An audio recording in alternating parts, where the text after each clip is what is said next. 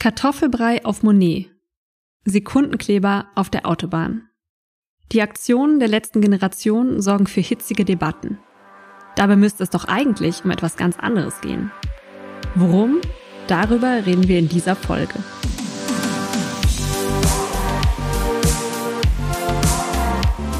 Willkommen zu Theory of Change. Wir sind Katrin Beushausen und Antonia Becher. Das ist der Podcast, in dem wir über Politik sprechen und wie wir sie verändern können.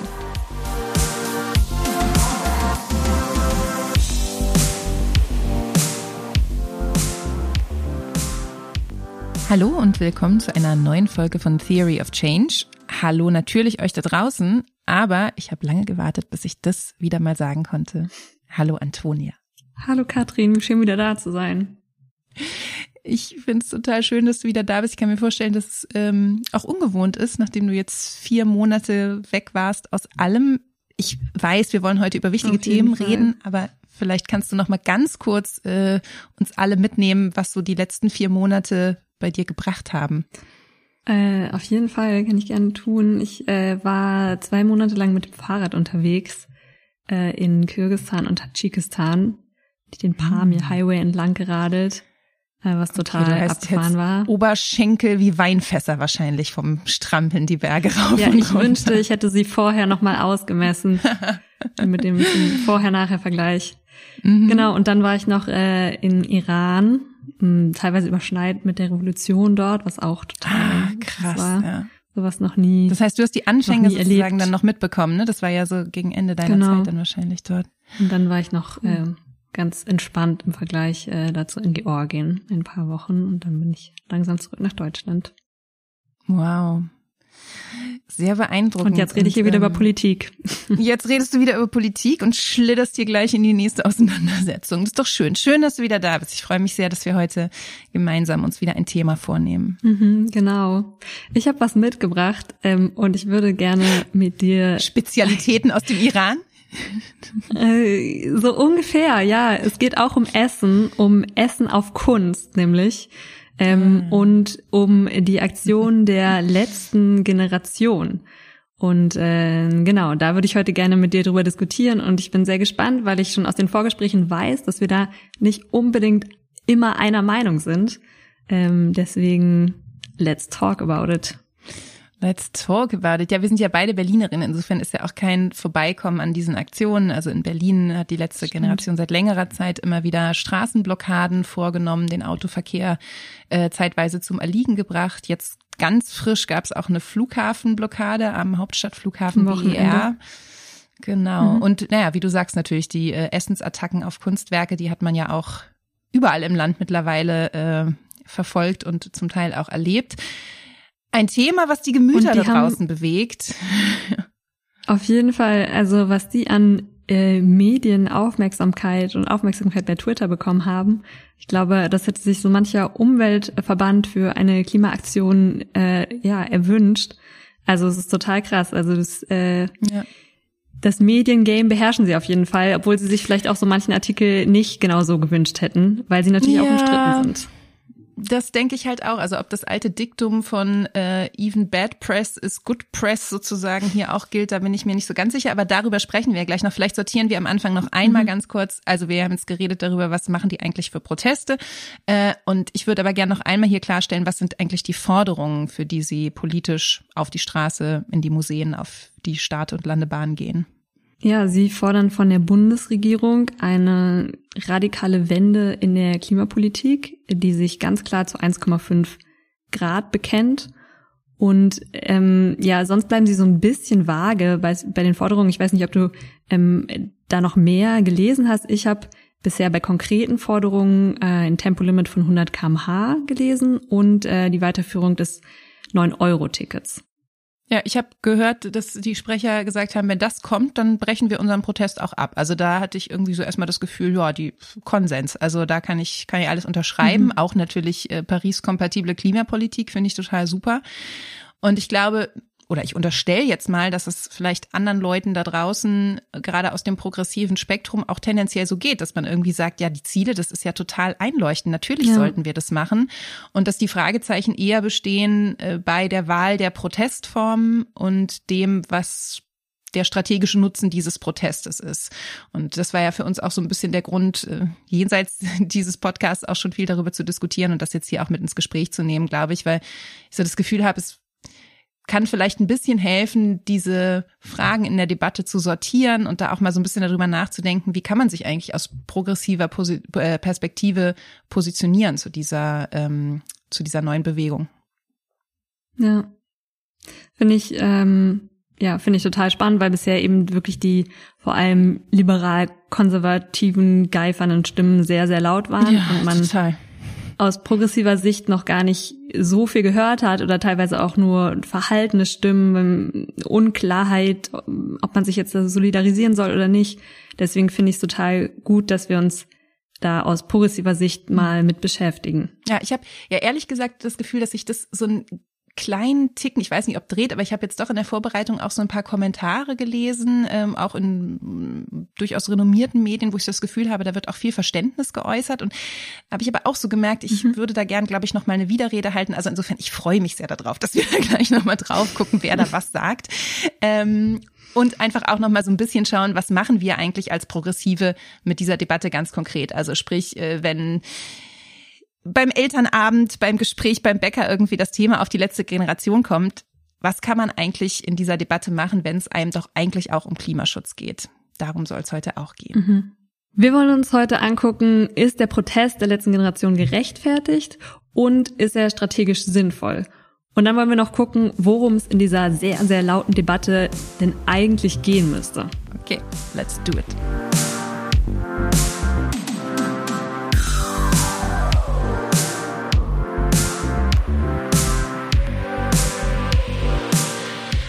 Okay, wir tauchen jetzt ein und ich glaube, die erste Frage, zu der wir uns mal kurz verständigen sollten, da habe ich das Gefühl, da sind wir beide auch eigentlich noch so sehr im Team letzte Generation versus Team mhm. Scheuer und äh, die neokonservative Bubble, ist die Frage, ist dieser Protest eigentlich gerechtfertigt?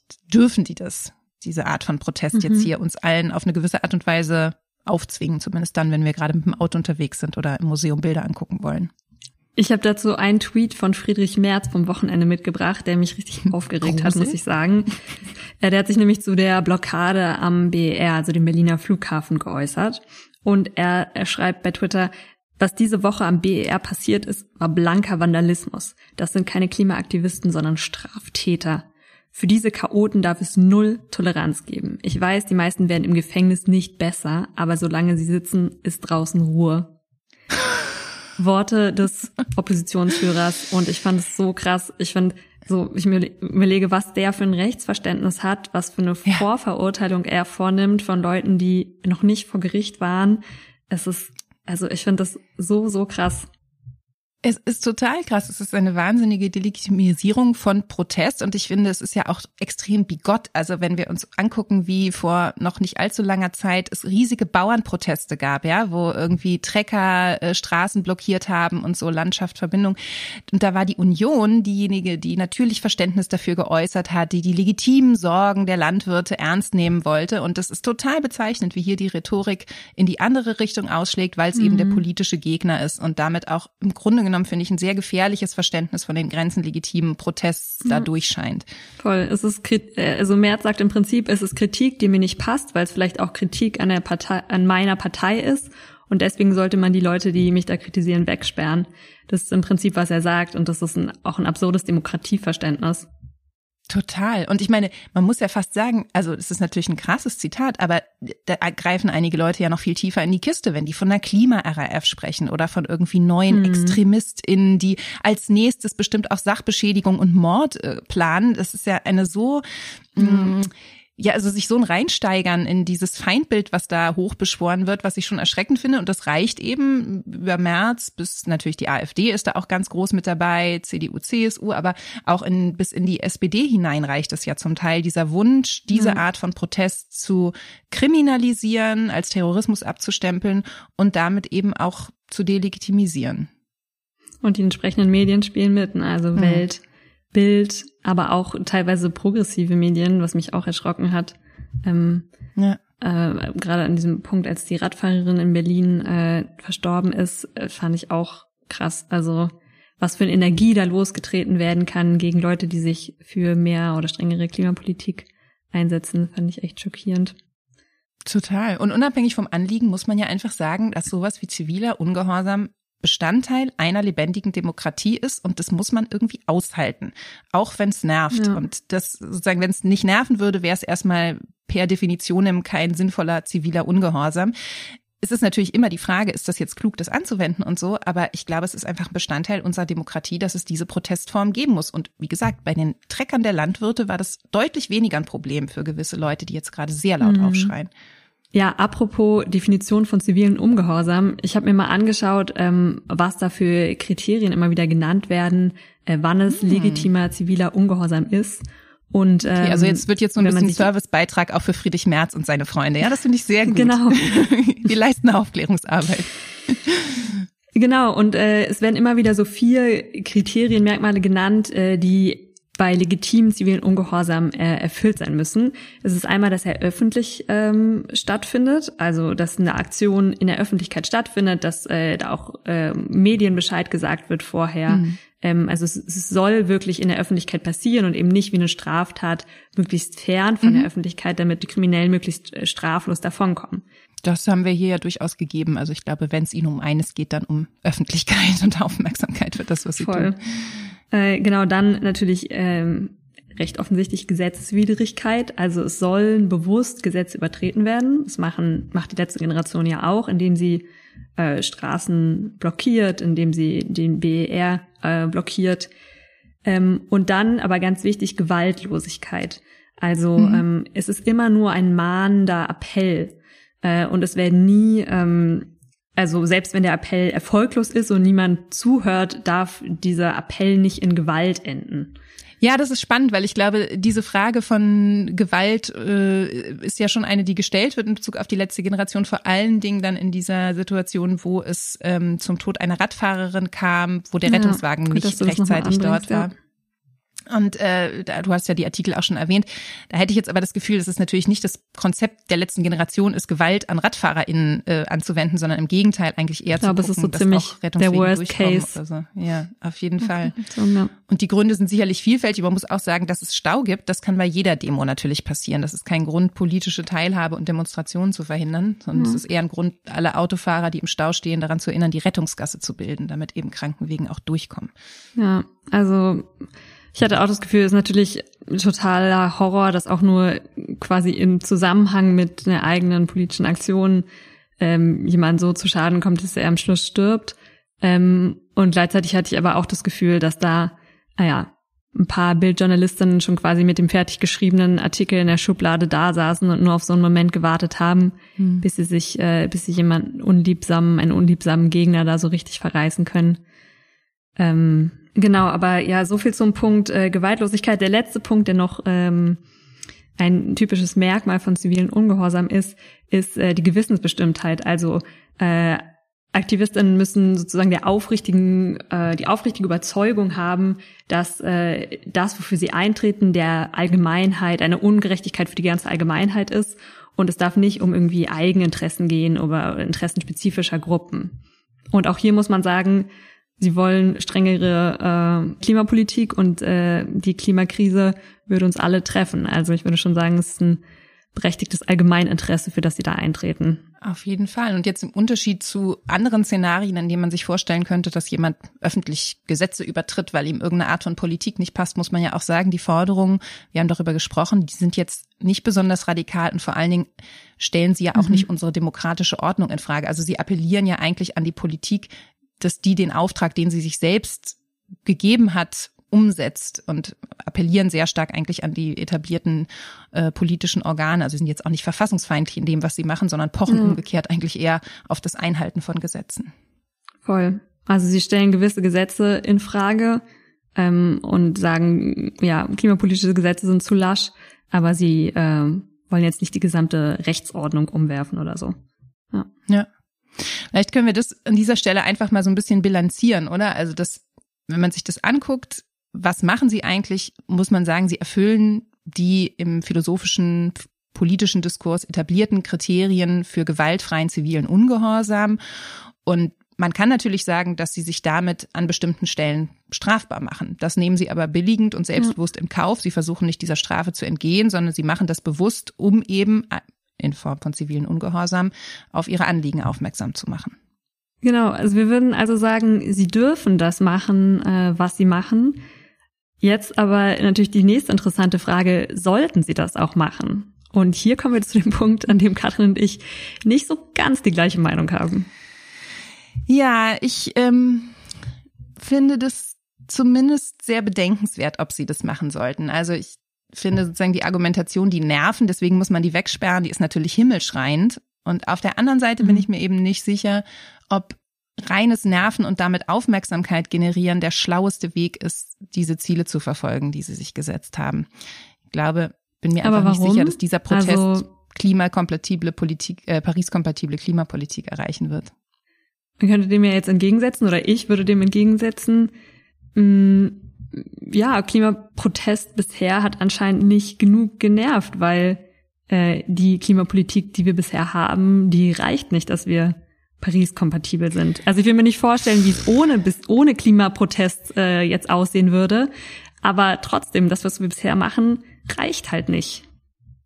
Also das finde ich ehrlich gesagt ein bisschen kurz, die Vorstellung, dass etwas nur genug nerven muss, damit es dann funktioniert. Ich finde so, das ist irgendwie so funktioniert Politik nicht. Und ich habe auch nicht das Gefühl, dass der Klimaprotest ähm, der letzten Jahre vor allen Dingen das Kriterium hatte zu nerven. Also gerade wenn wir uns die Fridays angucken, die haben ja eben jetzt nicht unbedingt Leute auf dem Weg zur Arbeit genervt, sondern die haben einfach unser Verständnis von dem, wie die Welt funktioniert, auf den Kopf gestellt, weil die gesagt haben, wir gehen einfach nicht zur Schule, weil solange ihr uns nicht, euch nicht um unsere Zukunft kümmert, müssen wir uns auch nicht um unsere Zukunft kümmern.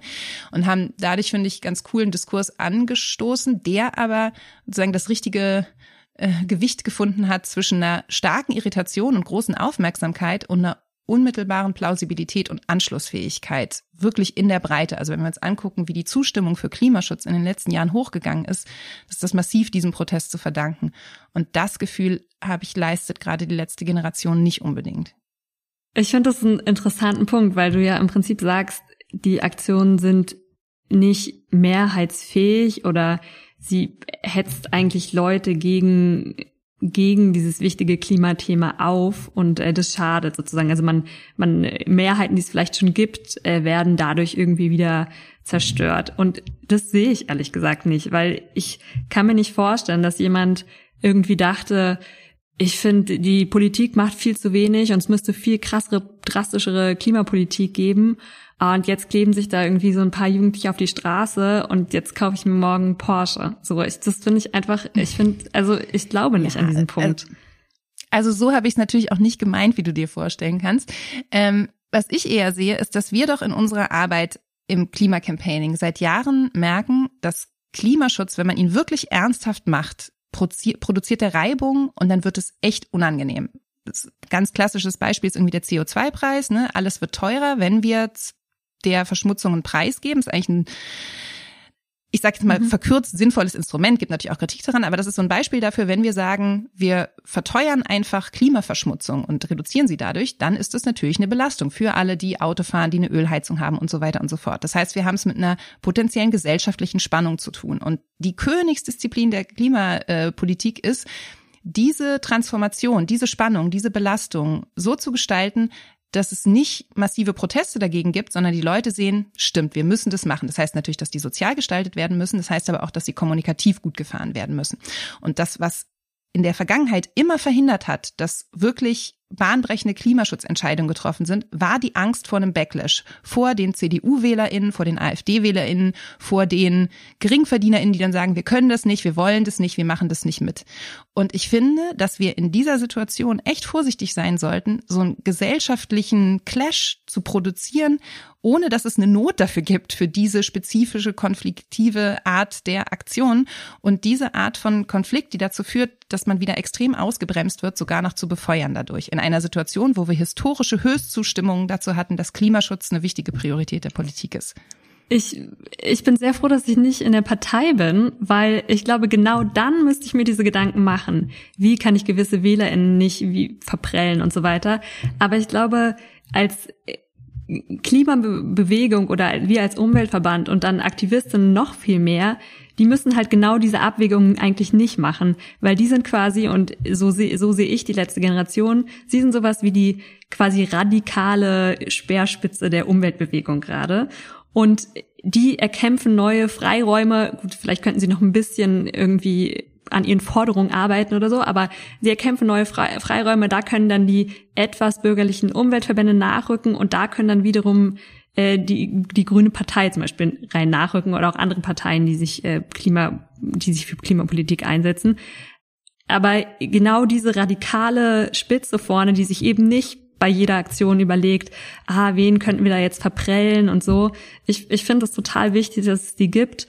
Und ich finde okay, was sie machen. Also ich finde es, ja.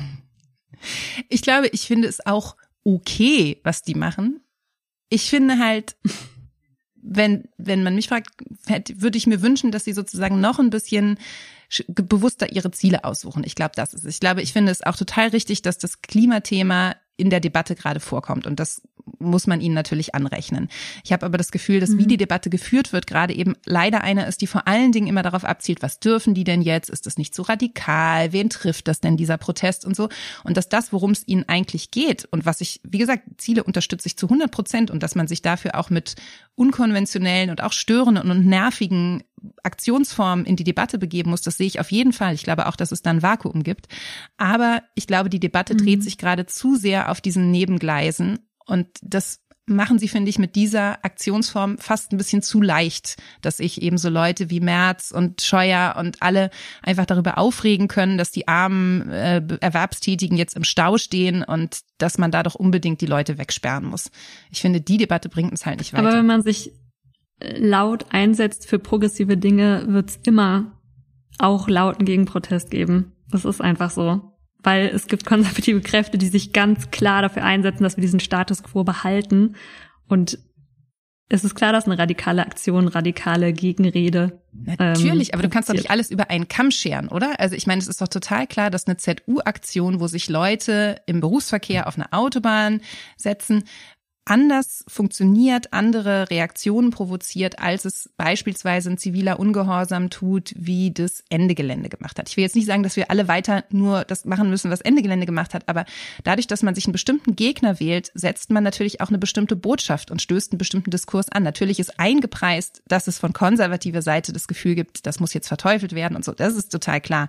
Aber die Frage ist, wie anschlussfähig ist es in der Debatte für Leute, die nicht schon klar im konservativen Lager sind. Wie anschlussfähig ist es für Leute, die irgendwie diese sehr große, so ein bisschen unentschiedene politische Mitte da draußen sind, die, glaube ich, in einem Fall noch sagen können, ja, stimmt, wir müssen eigentlich raus aus der Kohle und im anderen Fall halt nicht sagen können, ja, es ist richtig, dass man sich auf Straßen festklebt, damit irgendwie Leute nicht vorankommen. Also es ist sozusagen kommunikativ, glaube ich, einfach eine andere Klarheit und Anschlussfähigkeit. Und das ist der Punkt, wo ich denke, dass das Projekt, so ehrenwert ich die Ziele finde und so richtig ich den Einsatz finde, und ich stimme dir absolut zu, dass wir unbedingt mehr Protest brauchen fürs Klima. Aber ich glaube, dass diese spezifische Strategie einfach nicht die schlaueste ist, um die Ziele zu erreichen. Ich will noch zwei Punkte ergänzen. äh, Dieser Podcast wird übrigens drei Stunden gehen und dann ohne eine Lösung beendet werden. Wir versprechen euch, wir kommen auch gleich zu anderen Punkten. Ich glaube, wir müssen hier vielleicht auch ein bisschen das dann stehen lassen, aber natürlich sollst du deine Punkte machen. Der eine Punkt ist auch Ende Gelände, ähm, was jetzt als Positivbeispiel äh, mit ein paar Jahren Abstand irgendwie so betrachtet wird, hat extrem Widerstand von genau den gleichen Leuten provoziert. Also jede Ende Gelände-Aktion hatte danach Bildtitelseiten irgendwie mit die trampeln über die Möhrenfelder von dem und dem Bauern und äh, die Klimakaoten. Also es war sozusagen vielleicht hat man das so ein bisschen verdrängt oder vergessen und denkt jetzt nur noch, ja, die haben Wichtiges erreicht im, im ähm, Antikohle-Bereich. Ähm, aber auch die haben einen krassen Widerspruch erfahren und äh, krasse Gegenrede von genau den gleichen Leuten übrigens. Und das andere, und ich glaube, das ist das, warum mir die Aktionen der letzten Generation so, so sympathisch sind, ist, dass ich manchmal denke, man kann nicht alles strategisch genau durchanalysieren, weil wir eben in so einer komplexen Welt leben und jede strategische Diskussion kommt halt irgendwann irgendwie an, an ein Ende, weil wir immer über irgendwas reden, was in der Zukunft liegt. Und wer weiß, vielleicht äh, halt, hält die letzte Generation das noch zwei Jahre durch, dann trifft sie mit irgendwie einem irgendeiner ein, zwei großen äh, Klimafolge ähm, Sachen aufeinander, die hier richtig zu spüren sind in Deutschland. Und dann schließen sich auf einmal noch ein paar tausend Leute mehr an und dann waren sie doch die Gruppe, die sozusagen die Mehrheit überzeugt oder die sozusagen der Anfang war, bis sich mehr und mehr Leute entschieden haben. Und ich finde, das weiß man halt einfach nicht. Also bei diesen, sie sind unstrategisch, da muss ich immer sagen, ja, aber jede strategische Diskussion, die wir führen, hat halt auch einfach immer Punkte, die wir einfach nicht vorhersagen können. Und äh, deswegen meine vollste Solidarität. Ich kann jede Klimaverzweiflung verstehen, dass man einfach sagt, wir müssen jetzt diese, diesen Status quo, diese Gelähmtheit, die wir haben, wir müssen es irgendwie durchbrechen. Es braucht irgendwie öffentliche Disruption. Und genau das machen sie ziemlich erfolgreich mit ihren Aktionen, wie ich finde. Vielleicht können wir das wirklich ganz gut stehen lassen als ein Zwischenfazit. Ich habe das Gefühl, mm, dass ich sehr viel damit anfangen kann, was du gerade sagtest, dass jede strategische Entscheidung natürlich auf eine gewisse Art und Weise eine Wette auf die Zukunft ist und wir wissen nicht, was passieren wird. Mhm. Und ich kann nachvollziehen und teile den Punkt, dass es eine Art von Disruption braucht, dass es einfach eine viel stärkere, wachere, forciertere Diskussion über Klimapolitik braucht. Ich habe das Gefühl, dass zu einer strategischen Entscheidung auch das Abwägen von Risiken gehört. Und hier habe ich wie gesagt, ich will es jetzt nicht nochmal wiederholen, aber das mhm. Gefühl, dass hier ein massives Risiko damit verbunden ist, durch eine Art von gesellschaftlichem Konflikt, der hier forciert wird, Klimapolitik auch massiv zu behindern. Aber auch das ist natürlich eine Spekulation. Und ich glaube, ich bin auf jeden Fall sehr gespannt, was aus dieser Wette wird. Und natürlich verbindet uns beide der Wunsch, dass hoffentlich, hoffentlich, hoffentlich äh, ja. tatsächlich politisch mehr passiert. Und ich finde, vielleicht können wir uns einigen, dass das ein ganz guter Punkt ist, um jetzt so soft in den nächsten Teil zu gleiten, wo wir uns vielleicht wieder so ein bisschen auf Konsensterritorium bewegen, wenn wir nochmal darüber reden, was jetzt eigentlich politisch passieren müsste und wie vielleicht diese Debatte dann auch doch dabei helfen kann. Und worum es eigentlich gehen sollte. Statt um ja, genau. Aktionsformen, die vielleicht nicht mehrheitsfähig sind oder was auch immer oder geifernde Friedrich Merze. Ja. Genau. Statt dass wir uns hier also die Köpfe einschlagen, lass uns doch mal gucken, was eigentlich da gerade verbockt wird. Und da finde ich ja wiederum auch wieder sehr interessant, und das ist auch das, was ich jetzt in einigen Kommentaren so äh, zumindest zart äh, rauslese. Wir reden hier ja ganz viel über Gesetzesübertretungen von KlimaaktivistInnen. Worüber wir relativ wenig reden, sind die Gesetzesübertretungen der aktuellen Bundesregierung, wenn es um Klimaschutz geht. Und auch da passiert ja einiges, was eigentlich unsere Aufmerksamkeit erfordert.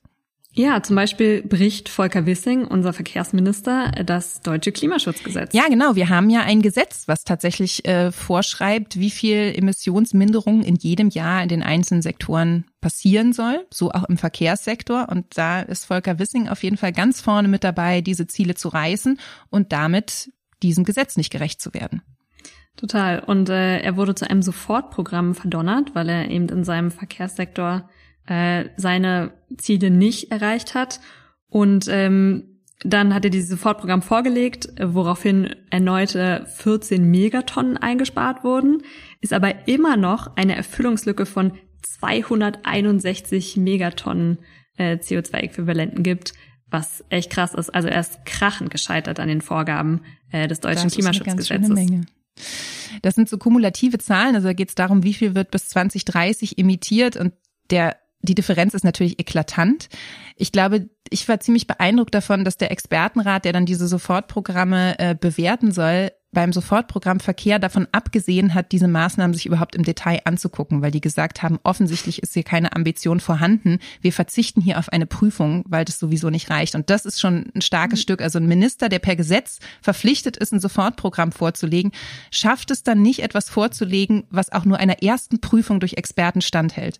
Wissing übrigens selbst sagt äh, zur letzten Generation auf Twitter, ähm, die Aktionen dienen nur dem eigenen Protestgefühl und äh, es geht nur um vermeintlich moralische Überlegenheit und es geht den äh, Protestierenden gar nicht um den Klimaschutz. Also auch krass mhm. wieder komplette Delegitation von Leuten, die ihn eben für seine verfehlte politische Arbeit äh, kritisieren. Ja, man könnte jetzt natürlich denken, hm, geht es Wissing auch nur ums Protestgefühl mit dieser Arbeitsverweigerung? Aber ich glaube ja, da steckt mehr dahinter. Ähm. Bei diesem Klimaschutzgesetz ist ja tatsächlich eigentlich der Clou, dass es diese Jahresziele für die einzelnen Sektoren gibt, die jetzt eben es auch ermöglichen Und zu sagen, Wissing muss nachlegen. Ja. Und genau, man hört jetzt schon Munkeln hinter den Kulissen dass die FDP jetzt Arbeitsverweigerung betreibt, weil sie das Ziel haben, dass diese ähm, Ziele eigentlich aus dem Gesetz verschwinden und das so ein bisschen verkungeln wollen. Also sprich erst ihre Maßnahmen nachlegen, wenn sich der Rest der Ampel darauf einlässt, diese Sektorziele aufzukündigen. Und das wäre natürlich ein totaler Skandal, weil wir dann gar nicht mehr die Möglichkeit haben, jahresscharf zu sagen, in welchem Sektor eigentlich zu wenig passiert. Wäre sehr bequem für einige zuständige Ministerien, aber wäre natürlich ein Desaster für den Klimaschutz. Okay, also halten wir fest, Volker Wissing kritisiert die Aktivistin der letzten Generation, bricht aber durch sein Nichthandeln das deutsche Klimaschutzgesetz und im Endeffekt dadurch auch das völkerrechtliche Abkommen von Paris. Und nicht nur das. Also wir haben ja jetzt gerade gesehen, dass die Bundesregierung auch neue Gasinfrastruktur erschließen will, um jetzt mal nicht nur immer auf die ja, FDP stimmt. zu schießen. Da ist ja auch der Bundeskanzler ganz prominent mit dabei und verletzt damit das gerade letztes Jahr geschlossene Abkommen in Glasgow, wo sich die Bundesregierung eigentlich verpflichtet hat, keine fossilen Infrastrukturprojekte mehr mit zu finanzieren. Also wir sehen da mhm. schon an einigen Stellen fast ein Muster, würde ich sagen. Okay, also fassen wir nochmal zusammen. Wir haben gesagt, die letzte Generation oder ihr Protest ist legitim, denn er erfüllt alle Kriterien von zivilen Ungehorsam. Wir sind uns nicht so ganz einig dabei, wie strategisch sinnvoll der Protest ist.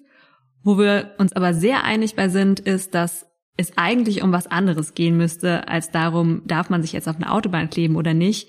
Eigentlich müsste es darum gehen, dass die Bundesregierung äh, Klimagesetze bricht. Und was das jetzt für uns und vielleicht auch für euch da draußen heißen könnte, darauf wollen wir jetzt im dritten Teil nochmal kurz zusammenschauen. Ganz genau.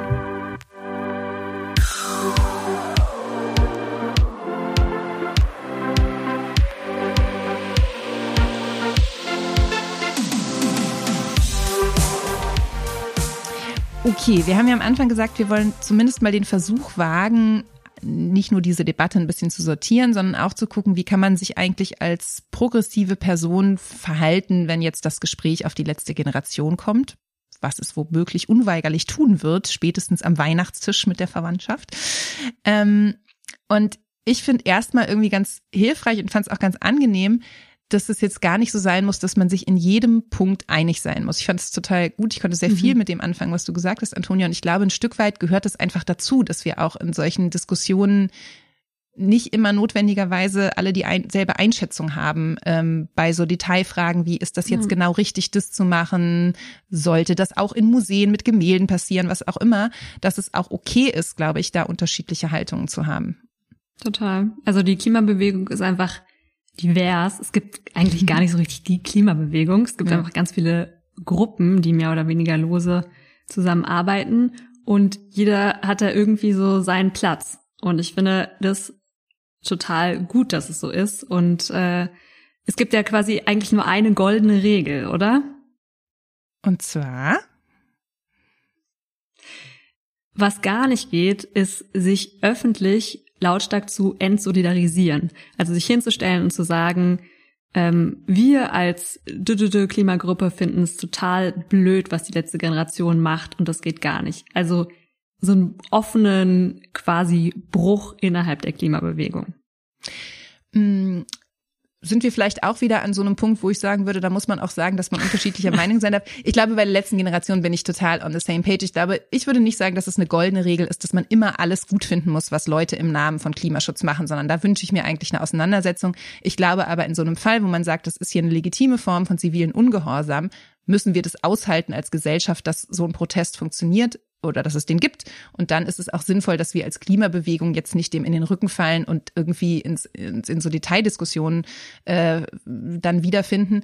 Merkt man ja auch. Also ich habe das Gefühl, immer wenn Luisa Neubauer ein Mikrofon vor den Mund gehalten wird, dann versuchen die JournalistInnen aus ihr rauszukriegen, dass sie jetzt sagt, dass die letzte Generation doof ja. findet und so. Und das ist natürlich Banane. Also das ist total klar. Diese Art von rhetorischer Abgrenzung darauf sollten wir uns gar nicht einlassen, das finde ich auch. Voll. Weil ich meine, die Leute, gegen die wir äh, quasi, die die Gegner sind, die müssen einfach, also es muss ganz klar getrennt werden, sozusagen, wer ist Gegner und wer steht eigentlich zusammen für das gleiche Ziel ein. Ja. Und das hattest du ja vorhin auch schon gesagt, da sind wir der letzten Generation auch als Campact natürlich total nah bei den Zielen. Wir wollen auch eine radikale Wende in der Klimapolitik. Ähm, genau. Genau, und auch wenn man sozusagen dann unterschiedlicher äh, Ansichten ist in der Bewegung vielleicht, wie sinnvoll das ist und wie stark man das sozusagen unterstützt. Also ich meine, unterstützen würden wir das im engeren Sinne als Campact ja sowieso nicht. Wir machen ja keinen zivilen Ungehorsam, ne? aber ob man das irgendwie sozusagen gut findet.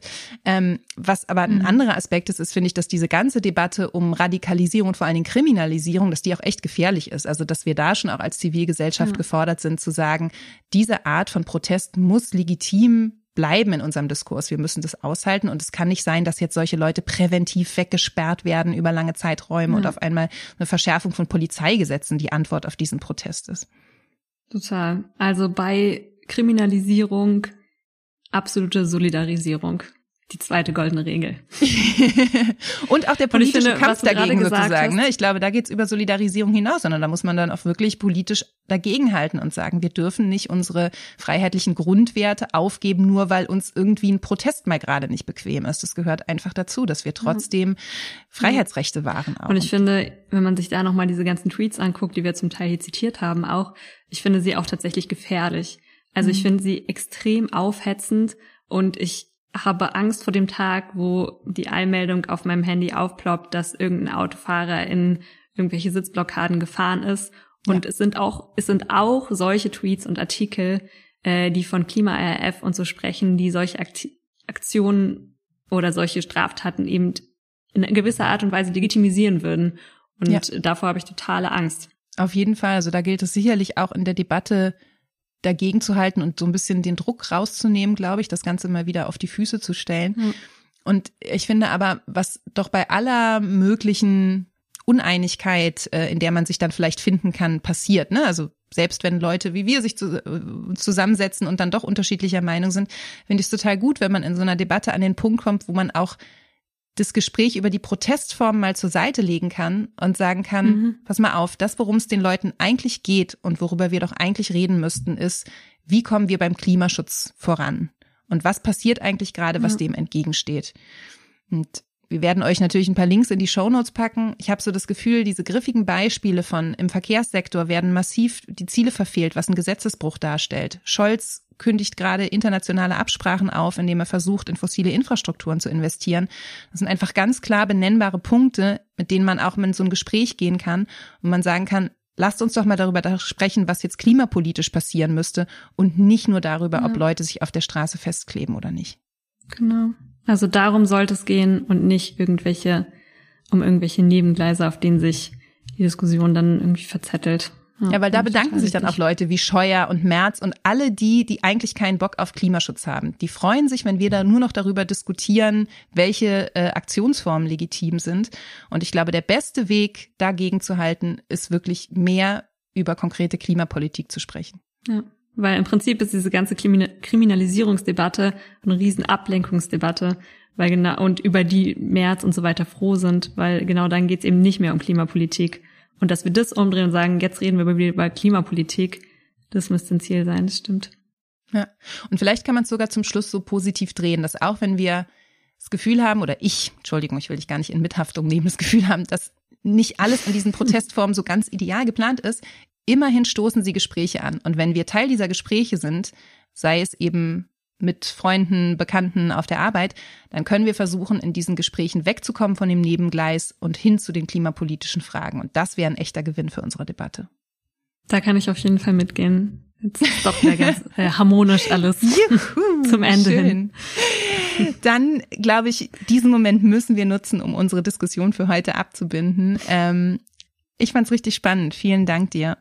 Danke natürlich euch fürs Zuhören und Mitgehen. Danke dir, Katrin, und danke euch da draußen. Falls euch dieser Podcast gefallen hat, äh, dann abonniert ihn doch gerne, denn dann verpasst ihr auch keine nächste Folge von Theory of Change. Insofern euch allen äh, eine gute Vorweihnachtszeit. Einmal melden wir uns vor Weihnachten noch mit einer neuen Folge. Bis dahin, auf Wiederhören. Auf Wiederhören. Ciao.